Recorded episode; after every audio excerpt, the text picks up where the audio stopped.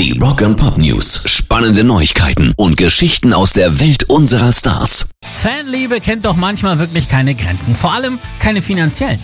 Für satte 334.000 Dollar ist jetzt die legendäre grüne Strickjacke von Kurt Cobain versteigert worden.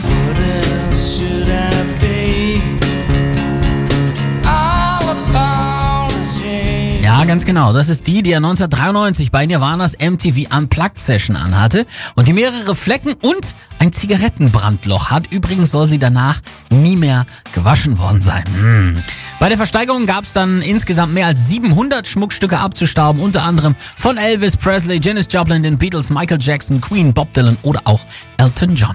Rock and Pop News. Bereits im Juni erschien ja mit Western Stars das 19. Studioalbum von Bruce Springsteen.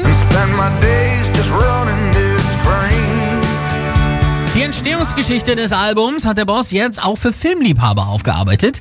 Eine Mischung aus Live-Konzert und Dokumentarfilm. Uraufgeführt wurde der Streifen während des Toronto International Film im September und heute, ja heute, wird der Streifen einmalig weltweit in den Kinos gezeigt. Also schaut schnell nach beim Kino eures Vertrauens, ob Western Stars von Bruce Springsteen heute läuft und wenn ja, dann nix wie hin. Pairs Rock and Pop News.